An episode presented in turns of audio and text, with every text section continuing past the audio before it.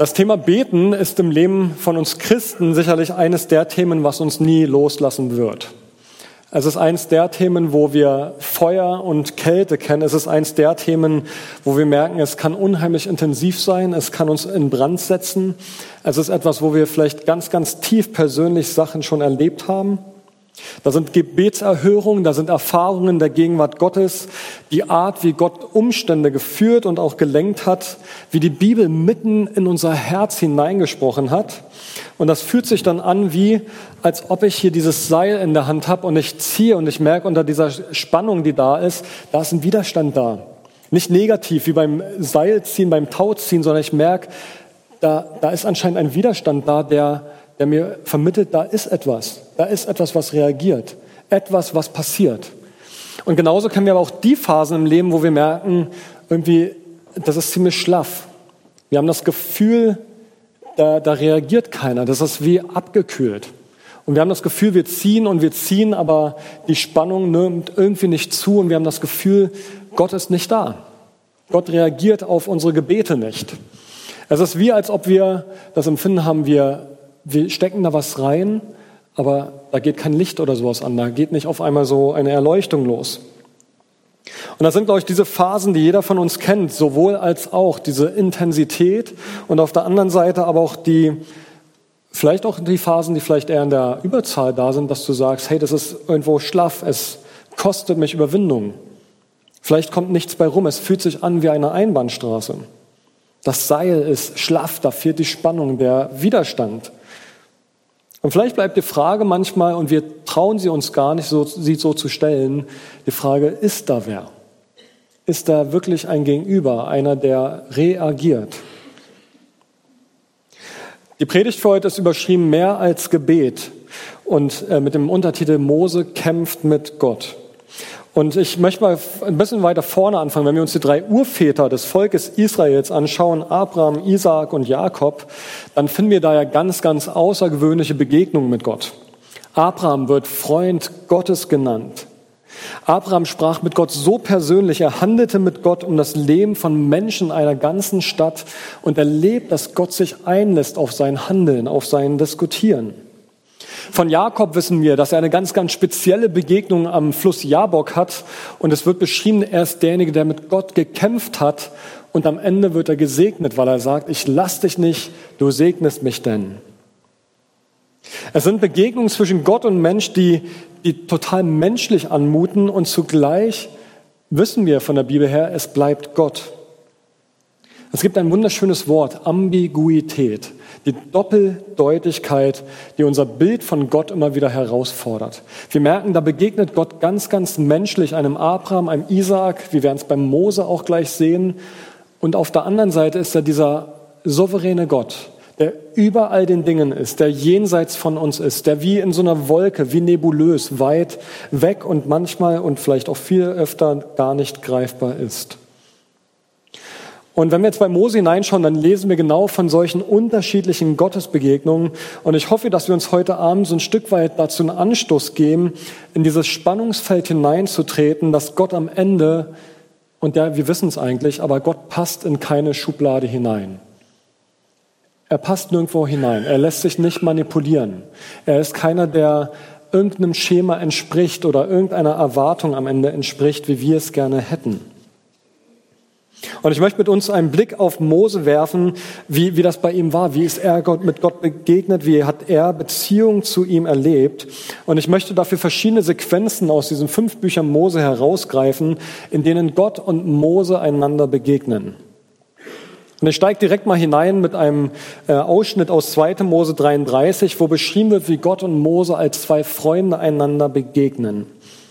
Hier heißt es, sobald Mose das Zelt betreten hatte, ließ sich die Wolkensäule nieder und lagerte vor dem Eingang, während der Herr mit Mose sprach. Also alle müssen draußen bleiben. Mose geht in das Zelt hinein, die Wolke lagert sich vor dem Zelt und dann heißt es, der Herr sprach mit Mose von Angesicht zu Angesicht, wie einer, der mit seinem Freund redet. Danach kehrte Mose wieder ins Lager zurück, doch ein junger Mann namens Josua, ein Sohn Nuns, verließ das Zelt der Begegnung nie.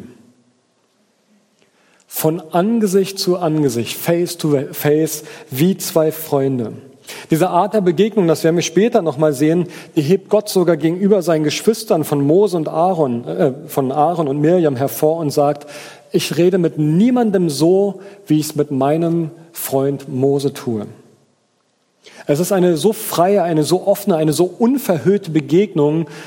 Und ich kann mir das gar nicht vorstellen, wie das, was da Mose vor Augen hat im Ende, wenn er im Zelt steht. Sieht er da was oder ist er umgeben von einer Nebelwolke? Wir wissen es alles nicht, aber wir wissen, Gott und Mose begegnen sich absolut persönlich, von Freund zu Freund. Und dann ist aber auch wieder dieser andere Moment da, Gott ist derjenige, der weisungsbefugt ist und Mose fügt sich einfach. 2. Mose 6, Gott sagt zu Mose, geh noch einmal zum Pharao und fordere ihn auf, die Israeliten aus seinem Land ziehen zu lassen. Aber Herr, wandte Mose ein, wenn schon mein eigenes Volk nicht auf mich hört, wie sollte dann der Pharao auf mich hören? Ich bin eben kein guter Redner. Doch der Herr beauftragte Mose und Aaron erneut zu den Israeliten und zum Pharao, dem König von Ägypten, zu gehen, um die Israeliten aus Ägypten zu führen. Also Mose wendet ein und von Gott heißt es nur, er beauftragte Mose und Aaron. Es gab kein Widerwort mehr. Also Mose fügt sich hinein. Da sind Einwände da, aber Gott macht eine Ansage und Mose geht. Das gleiche lesen wir bei den zehn Plagen. Da heißt es immer wieder, Mose geht ohne Widerspruch, führt die Plagen herbei und tut es immer so, wie Gott es ihm aufgetragen hat. Und sobald Mose dann vom Pharao gebeten wird, dass die Plagen aufhören, betet Moses kurz und zack ist alles vorbei. Und es das heißt immer wieder sinngemäß, da gingen Mose und Aaron zum Pharao und machten alles genauso, wie der Herr es ihnen befohlen hatte. Und dann lesen wir es von den Fröschen, dass Mose auf einmal betet und die Frösche sterben in den Häusern, auf den Höfen und auf den Feldern, sie sind tot.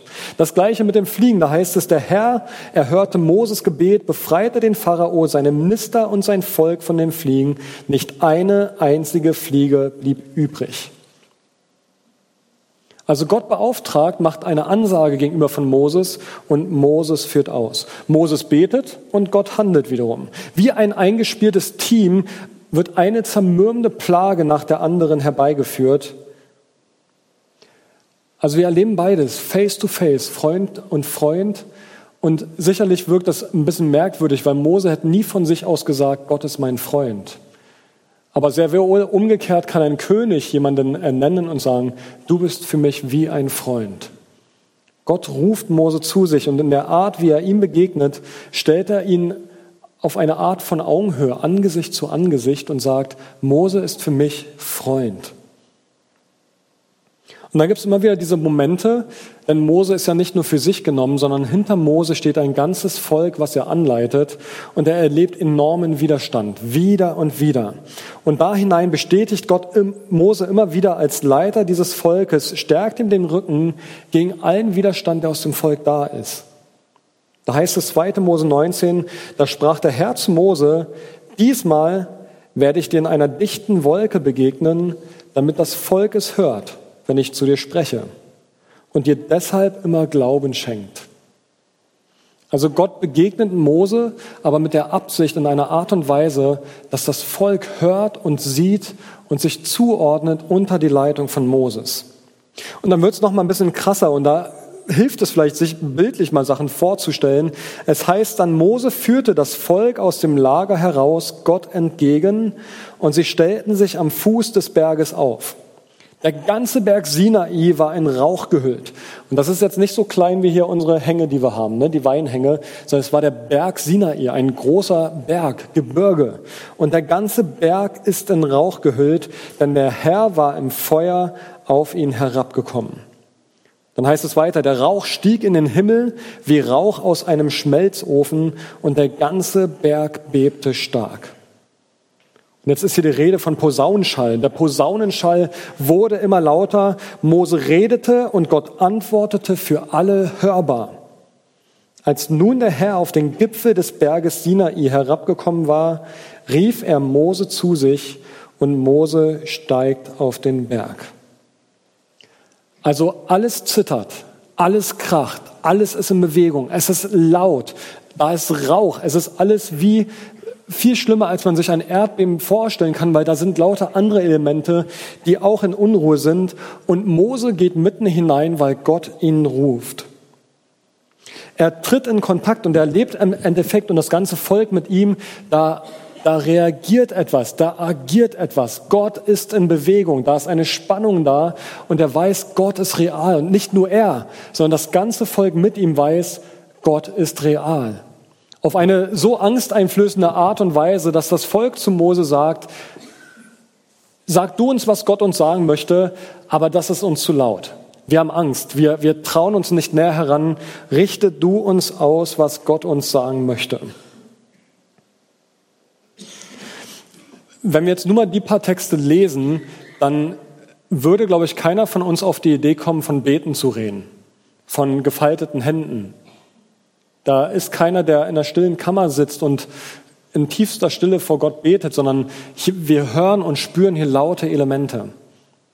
Und auf der anderen Seite wieder diese Begegnungen von dem Mose und seinem Zögling, der Josua, diese Begegnungen im Zelt Gottes. Da ist diese Momente der Stille wie auch dieses ganz laute, dieses brachiale, wie wir es uns gar nicht richtig vorstellen können. Aber es bleiben dennoch immer Menschen, die einem Gott begegnen. Es bleibt Begegnung zwischen Schöpfer und Geschöpf. Und trotzdem Freund und Freund wird diese Verbindung genannt. Aber es wird noch steiler. Mose ist dann auf dem Berg Sinai und das ist wohl eine der bekanntesten Geschichten. Er empfängt die Gebote Gottes und in der Zeit am Fuße des Berges baut sich das Volk Israel ein goldenes Kalb, um es anzubeten. Und dann gibt es diesen Moment, wo Gott dann auf einmal zu Mose anfängt zu sprechen und sagt, Mose, geh sofort runter, da unten passiert Schlimmes. Und er sagt dann, ich habe erlebt, wie eigenwillig dieses Volk ist, fuhr der Herr fort. Ich will meinen Zorn über sie kommen lassen und sie alle vernichten. Dich will ich jedoch zu einem großen Volk machen. Und jetzt heißt es, aber Mose flehte den Herrn, seinen Gott, an und sagt, Herr, warum willst du dein Volk in deinem Zorn vernichten, das du doch mit so großer Macht und starker Hand aus Ägypten geführt hast? Und dann führt Mose aus und sagt, hey, wie sieht das vor den anderen Völkern aus, wenn du jetzt Israel auslöschst? Dann denkt ja jeder, dieser Gott hat sein Volk in die Weite geführt, um es da zu vernichten. Was ist das für ein Gott? Und dann heißt es am Ende, da tat es dem Herrn leid und er ließ das angedrohte Unheil nicht über sie kommen. Also, wenn man das jetzt mal mit dem Seil, und ich will hier gar nicht dieses Tauziehen so sehr in den Vordergrund heben, sondern eher diesen Effekt, Mose tritt in diesen Riss hinein und er fängt an zu beten und er erlebt, da bewegt sich was. Da bewegt sich was. Er betet und er erlebt, Gott reagiert. Es ist nicht nur eine Mauer, gegen die er anschreit und anklagt, sondern er erlebt, er zieht und erlebt, Gott reagiert. Gott reagiert, weil er betet, er fleht, er geht auf die Knie, fleht für sein Volk, obwohl Gott ihm sagt, ich will dich zu einem großen Volk machen. Lass mich das Volk Israel vernichten, aber aus dir mache ich ein großes Volk. Also Mose tritt in diesen Riss hinein und betet. Und später resümiert Mose im fünften Buch Mose nochmal und sagt, seit ich euch, also das Volk Israel, seit ich euch kenne, lehnt ihr euch gegen den Herrn auf. Deshalb lag ich 40 Tage und Nächte lang vor dem Herrn auf dem Boden, weil er angekündigt hatte, euch zu vernichten. Und ich flehte ihn an, o allmächtiger Herr, vernichte doch nicht dein eigenes Volk. Du hast sie doch durch deine große Macht und mit starker Hand aus Ägypten geführt. Also Mose tritt hier in einen Riss hinein zwischen dem Volk Israel und Gott und er erbittet Gnade. Wir lesen von 40 Tagen, 40 Nächten, die er für sein Volk eintritt und Gott erhört ihn. Gott vergibt seinem Volk, weil Mose betet. Nicht, weil das Volk auf einmal erkannt hat, sondern weil Mose ihn bittet und sagt, Herr, wende dieses Strafgericht ab. Er erlebt, er stellt sich in eine Spannung hinein und erlebt, er, er kann etwas bewegen in dem Moment, wo er betet. Und beten, wie gesagt, das Wort beten klingt für uns, wenn wir das füllen würden mit inneren Bildern, was wir vor Augen haben, dann kommt sicherlich nicht das raus, was wir bei Mose sehen, wie er kämpft, wie er ringt und mit seinem ganzen Sein da hineingegeben ist. Ich tauche nochmal in eine andere Sequenz ein. Gott rechtfertigt Mose gegenüber Aaron und Mirjam. Es ist die Situation, dass Aaron und Mirjam, die sind ja die beiden Geschwister von Mose, die klagen Mose an und stellen Folgendes in Frage. Sie sagen, hat der Herr wirklich nur durch dich, Mose, geredet? Hat er es denn nicht auch durch uns getan? Und der Herr hörte es, und jetzt heißt es einfach weiter, Mose war sehr demütig, es gab niemanden auf der Erde, der demütiger war als er. Also Mose reagiert gar nicht auf diesen Vorwurf, sondern es wird beschrieben, und der Herr hörte es, Mose war demütig. Und jetzt lesen wir, und der Herr befahl Mose, Aaron und Mirjam, geht hinaus zum Zelt Gottes, und sie gingen alle drei hinaus. Dann kam der Herr an der Wolkensäule herab, stellte sich in den Eingang des Zeltes Gottes. Er rief Aaron und Mirjam zu sich und die beiden traten hervor. Der Herr sprach, hört, was ich euch jetzt zu sagen habe. Wenn unter euch ein Prophet des Herrn ist, gebe ich mich ihm durch Visionen zu erkennen und rede mit ihm durch Träume. Bei meinem Diener Mose ist es aber anders. Er hat sich in meinem ganzen Haus als treu erwiesen. Mit ihm spreche ich persönlich, direkt und nicht in Rätseln. Er sieht den Herrn in seiner Gestalt. Aber warum habt ihr euch dann nicht gescheut, so mit meinem Diener Mose zu sprechen? Und der Herr verließ sie voller Zorn. Kurz gefasst, Gott sagt zu Aaron und Mirjam, wie könnt ihr es wagen? Könnt ihr es wagen, meinen Freund, meinen Diener Mose so in Frage zu stellen? Er verteidigt seinen Diener Mose. Und in der Folge hat die Miriam Aussatz, wird krank, wird später wieder ins Volk mit aufgenommen. Aber es ist eine, eine so krasse Hervorhebung, die Gott hier gegenüber der Person Mose tut. Und dann lesen wir aber auch weiter, dass Mose nicht einfach derjenige nur war, der Gott einfach kannte und wusste, wie er eh tickt und Schublade auf, ich weiß, wie Gott ist, sondern später lesen wir von einer Hungersnot. 600.000 Männer brauchen mit ihren Frauen und Kindern etwas zu essen. Und Gott sagt, und das mitten ins Nichts hinein. Da ist nichts, was ihr essen oder trinken könnten. Und Gott sagt, morgen werdet ihr Fleisch zu essen bekommen, denn ihr seid mir mit eurem Gejammer in den Ohren gelegen. Wer gibt uns Fleisch zu essen? Wie gut hatten wir es doch in Ägypten? So klagen die Israeliten. Und jetzt sagt Gott, und es klingt schon fast trotzig, er sagt, nicht nur einen Tag sollt ihr vom Fleisch essen, auch nicht zwei, fünf, zehn oder zwanzig Tage. Ihr werdet einen ganzen Monat lang Fleisch essen, bis es euch wieder zu den Ohren herauskommt und ihr euch davor ekeln werdet. Also wer wissen will, woher dieser Spruch kommt, das kommt dir zu den Ohren raus, das ist schon ganz schön alt, der Spruch. Also es wird euch zu den Ohren wieder rauskommen und es wird euch ekeln, denn ihr habt den Herrn, der mitten unter euch lebt, zurückgewiesen, indem ihr vor ihm rumgejammert habt. Warum haben wir Ägypten verlassen? Immer dieses Gejammer. Und Mose wandte ein, es sind 600.000 wehrfähige Männer hier bei mir und du versprichst ihnen so viel Fleisch zu geben, dass sie einen ganzen Monat zu essen haben. Können denn so viele Schafe und Rinder für sie geschlachtet werden, dass es genug für jeden gibt? Oder würde es reichen, wenn alle Fische im Meer gefangen würden? Und Gott antwortet einfach nur, ist meine Macht etwa begrenzt? Du wirst schon sehen, ob meine Ankündigung eintrifft oder nicht. Und dann entsteht tatsächlich dieses große Wunder, die Wachteln und so weiter. Es ist Fleisch ohne Ende da und es quillt zu den Ohren raus. Das lesen wir nicht, aber in dieser, dieser Trotzart, wie Gott hier reagiert und es, es wirkt auf uns so wieder so menschlich. Ambiguität, diese Doppeldeutigkeit. Wir merken, Gott begegnet uns so menschlich und Mose darf darauf reagieren. Und wir lesen ja wieder und wieder dieser Widerstand des Volkes Israel. Da ist dieser Moment, das Volk Israel stellt sich wieder zu Gott. Sie haben gesündigt, sie sind betroffen. Oh, was haben wir getan? Und wenden sich hin zu Gott, tun Buße und leben wieder an Gottes Seite. Und dann vergessen sie wieder, was Gott getan hat. Und wieder entsteht dieses Murren gegenüber Mose und gegenüber Gott. Und in 4. Mose 14 wird beschrieben, wie das Volk sogar kurz davor ist, einen Aufstand zu machen. Sie sagen, da schrien alle Israeliten laut auf und weinten die ganze Nacht hindurch. Hintergrund ist der, da waren die ganzen Kundschafter, die ins Land Kanaan eingedrungen sind und geguckt haben, was finden wir davor. Und dann haben etliche der Kundschafter gesagt, boah, da sind lauter Riesen und die, die können wir niemals besiegen und nur äh, Josua und Kaleb sind die einzigen, die sagen, ey, wenn Gott uns dieses Land versprochen hat, dann wird es uns auch geben. Aber das Volk hört auf diese anderen Kundschafter, die Angst machen. Und es das heißt, sie schrien laut auf, weinten die ganze Nacht hindurch. Sie moten gegen Mose und Aaron und klagten. Und das tun sie immer wieder. Wären wir doch bloß in Ägypten oder hier in der Wüste gestorben. Ach, wären wir doch schon alle tot. Warum hat uns der Herr in dieses Land gebracht? Etwa nur, damit wir hier in der Schlacht getötet werden und unsere Kinder und äh, unsere Frauen und Kinder als Sklaven verschleppt werden? Wäre es da nicht das Beste für uns, nach Ägypten zurückzukehren?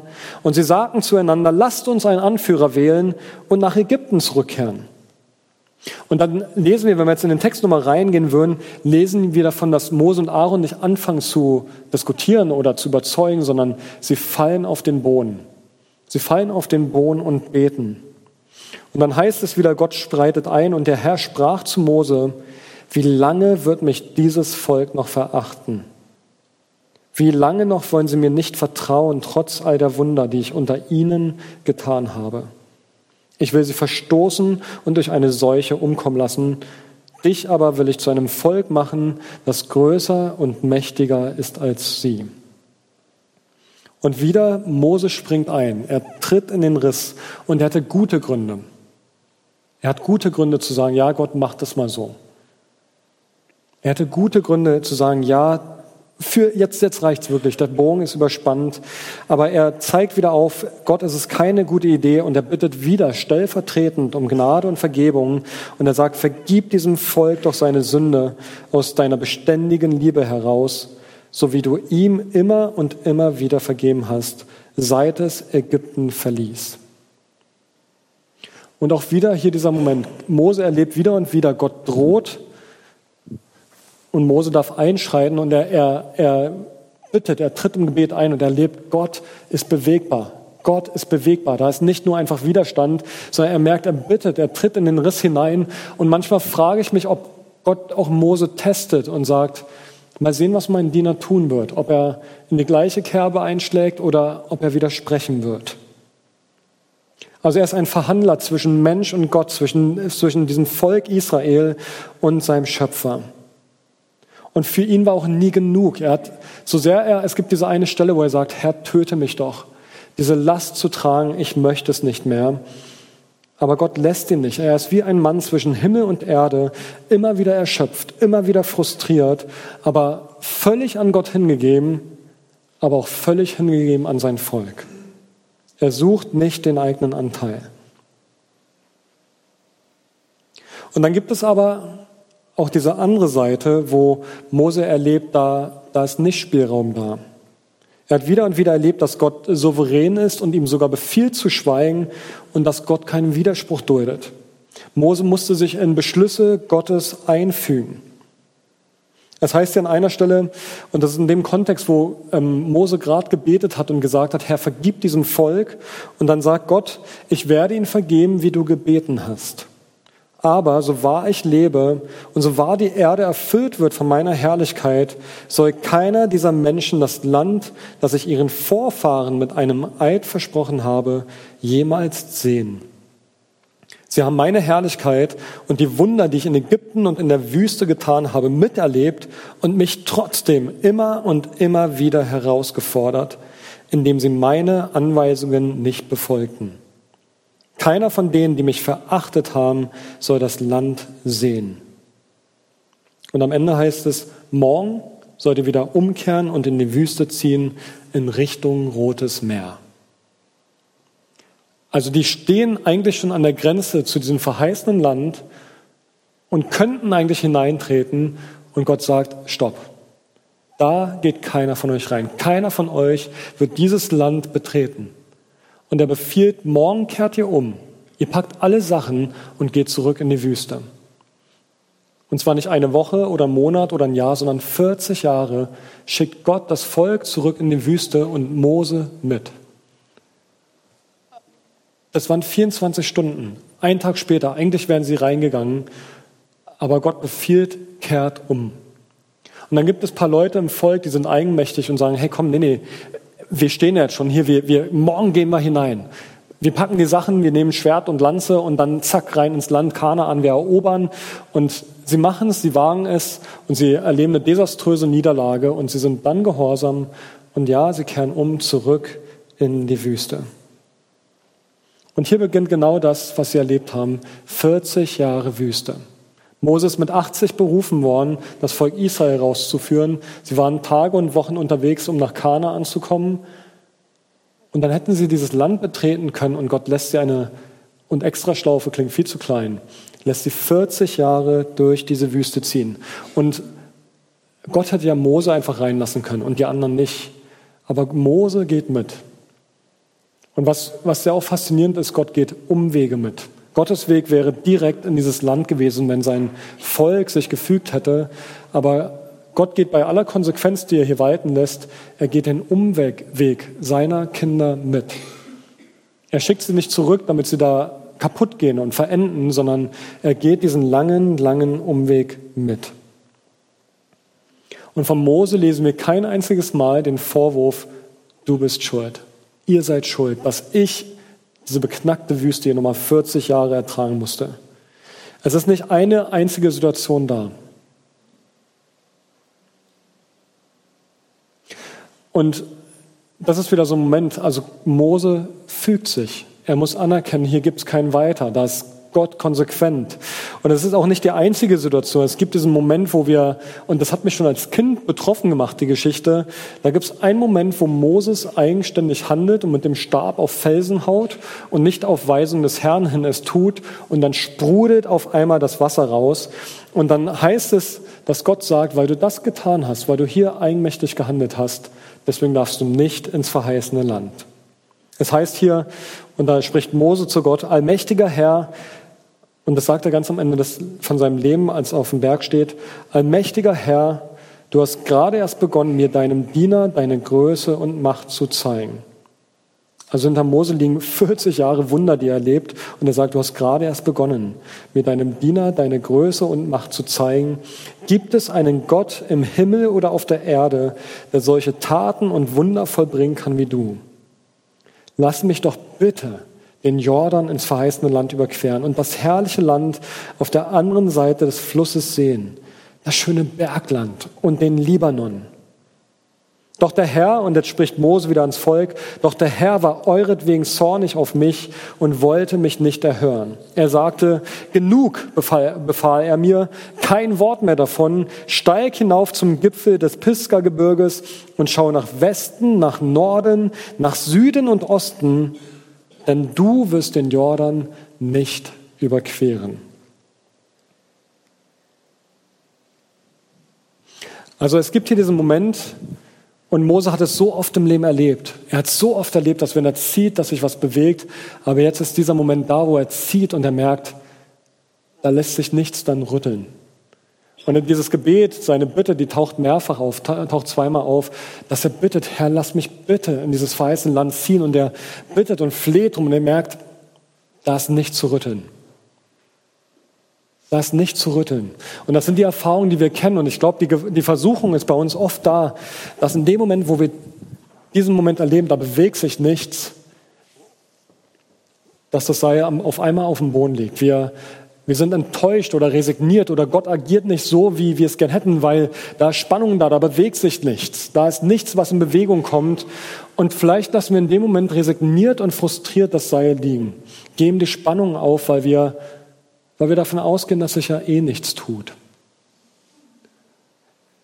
Ich weiß nicht, ob ihr das auch kennt, aber ich unterstelle es uns einmal. Da beten wir für eine Sache mit ganz viel Inbrunst und am Nachmittag haben wir es schon vergessen vielleicht eine Woche später vergessen oder wenn wir viel Ausdauer haben, einen Monat. Und dann gibt es vielleicht manche Themen, wo wir wirklich auch ein halbes Jahr oder ein Jahr dran beten und knabbern, aber irgendwann kommt dieser Punkt, wo wir merken, hey, hier bewegt sich nichts. Wie gehen wir damit um? Und ich weiß, ich kann es von mir selber persönlich, das sind die Momente, wo in mir dieses Aufgeben stattfindet und ich diese Spannung loslasse und ich verliere das Gefühl dafür, dass tatsächlich eigentlich ein Widerstand da ist. Da ist jemand. Da ist auch jemand, auch wenn sich nichts bewegt. Aber dafür muss ich die Spannung aufrechterhalten. Und ich möchte das Bild nicht überstrapazieren im Sinne von Gott wäre mit gegen mich und ich müsste ihn erst überzeugen. Das meine ich gar nicht. Sondern eher im Sinne von, wie in jeder Beziehung auch. Du spürst einander dann, wenn du merkst, da ist auch ein Widerlager da. Was ist das für eine Beziehung, wenn ich nicht den Widerspruch, die, die, ähm, die Andersartigkeit des anderen spüre und wahrnehme? Aber ich brauche diese Spannung, um zu spüren, da ist ein Widerstand da. Da ist etwas, eine andere Kraft, die mich in Spannung hält, die mir bewusst macht, Gott ist tatsächlich da. Und für mich hat das manchmal, glaube ich, etwas, was, was wir auch als Glaubenskrise vielleicht manchmal erleben oder identifizieren können, dieses Gefühl, ich spüre dann nichts mehr. Ist Gott noch gegenwärtig?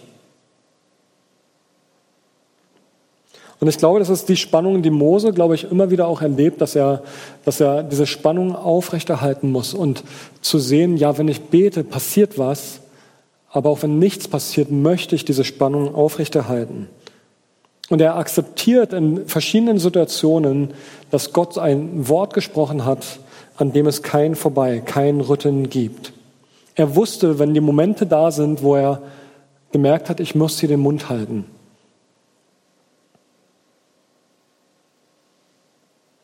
Ich finde das Thema unheimlich äh, vielschichtig und bestimmt wird es die eine oder andere Stelle auch geben, wo man merkt, boah, das könnte man aber auch so oder anders sehen. Aber worauf ich hinaus möchte, ist, ich möchte gerne einladen, neu dazu in eine Spannung zu Gott zu treten.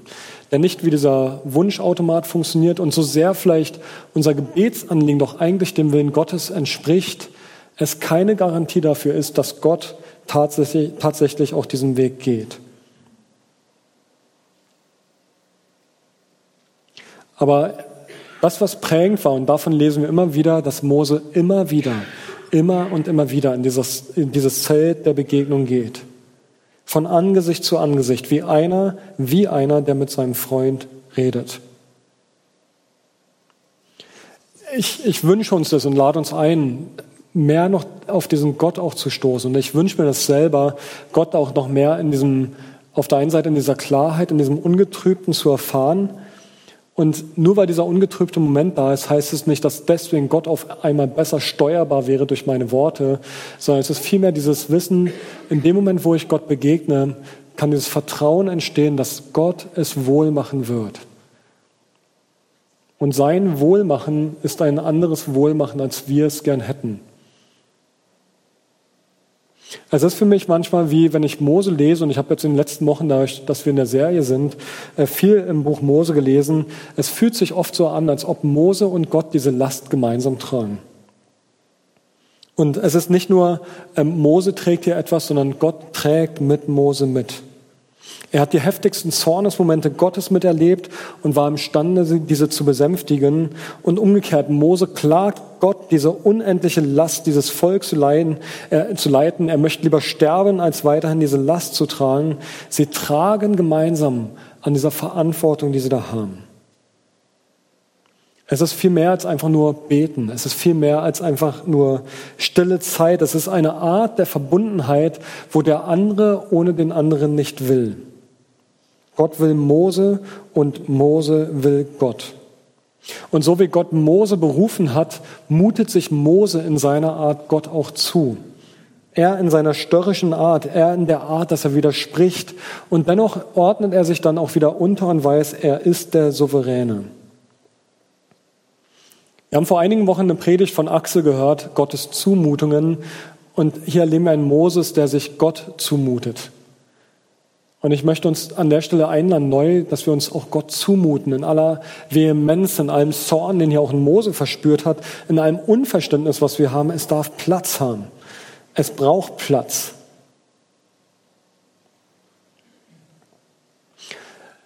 Dieses Seil ist nun ein Bild, aber vielleicht kannst du dir innerlich das mal vorstellen, wie, wie ist gerade der Zustand deines Seils? Wie erlebst du gerade deine Beziehung zu Gott an dieser Stelle? Vielleicht gibt es bestimmte Themen in deinem Leben, wo du merkst, die Spannung ist da und ähm, da erlebe ich Gott drin und andere Themen, da hast du resigniert oder verspürst Hoffnungslosigkeit. Mit Gott in Beziehung zu sein, heißt immer wieder neu diesen Widerstand zu suchen, das Gegenüber zu spüren und wahrzunehmen, dass Gott in seiner Verrückbarkeit und in seiner Unverrückbarkeit genauso real, genauso präsent, genauso gegenwärtig ist.